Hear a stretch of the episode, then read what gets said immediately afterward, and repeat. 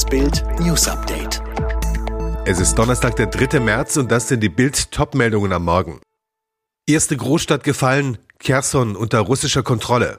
Kreml-Tyrann lässt Kritiker festnehmen, 7621 Helden, wir sehen euch.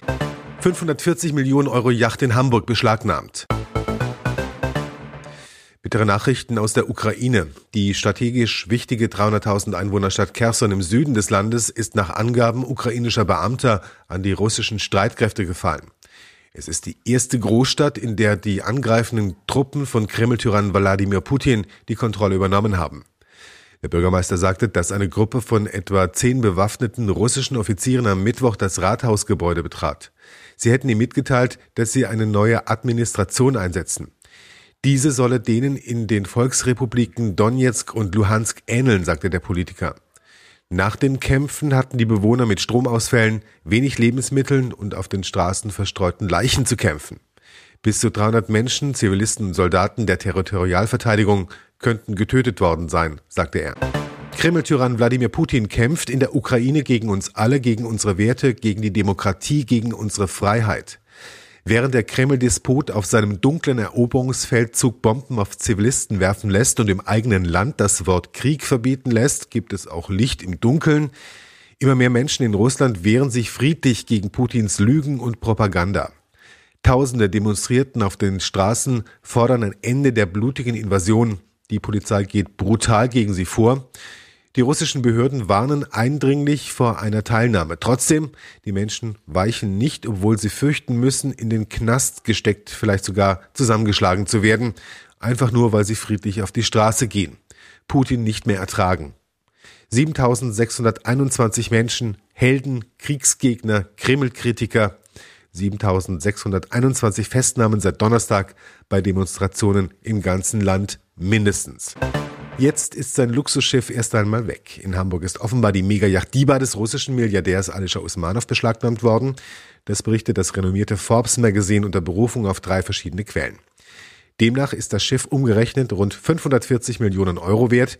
Die unglaubliche Ausstattung der 156 Meter Yacht, zwei Hubschrauberlandeplätze, ein Airbus-Helikopter, Sauna-Fitnessraum und zwölf Suiten für bis zu 24 Personen. Die Räume sollen mit mehr als 1000 Sofakissen ausgestattet sein. Dazu kommt der größte Swimmingpool, der jemals auf einer Yacht installiert wurde. Laut Forbes befand sich das Schiff seit Ende Oktober zur Umrüstung in der Hamburger Werft des deutschen Unternehmens Blumenvoss. Weil sie von den Behörden als Vermögenswert des mit EU-Sanktionen belegten Usmanus eingefroren wurde, seien die mit dem Umbau beauftragten Mitarbeiter am Mittwoch nicht mal mehr zur Arbeit erschienen. Die Deutschen verlieren die Geduld mit Putin-Freund und Gaslobbyist Gerhard Schröder. Der frühere Bundeskanzler bricht immer noch nicht mit dem Kreml-Despoten, er lebt seit Jahren von dessen Geld.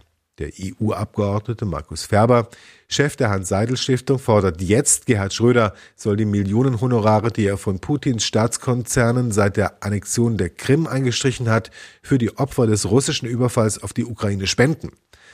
Auch innerhalb der SPD gerät Schröder wegen seiner Geschäftsbeziehungen zu Russland immer stärker in die Kritik. SPD-Chef Lars Klingbeil verlangte in einer Fraktionssitzung von Schröder, seine Mandate niederzulegen, wie Bild erfuhr. Die Uhr tickt, sagte Klingbeil laut Teilnehmern. Auch Niedersachsens SPD-Ministerpräsident Stefan Weil hatte Schröder zur Niederlegung seiner Posten aufgefordert. Ihre Offerte war nicht für fremde Ohren bestimmt. Unter der heißen Sonne Mexikos buhlten immer noch neun Ladies um das Herz des Bachelors. So manche sah ihre Fälle schon davon schwimmen. Vor allem Kandidatin Franziska hatte große Angst vor dem Exit und machte dem begehrten TV-Single bei der Rosenvergabe ein Angebot.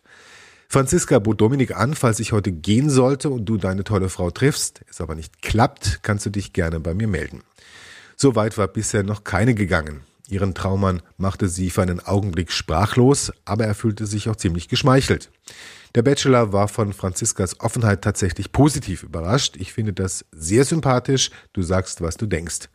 Im Einzelinterview kriegte er sich vor Begeisterung gar nicht mehr ein, meinte, andere würden denken, was ist das für eine, aber ich feiere das. Was für ein bitterer Last-Minute-Bock. Der SC Freiburg siegt nach 120 Minuten beim VfL Bochum mit 2 zu 1, steht zum zweiten Mal in seiner Geschichte unter den letzten vier im DFB-Pokal, weil Bochums Leitsch böse patzt.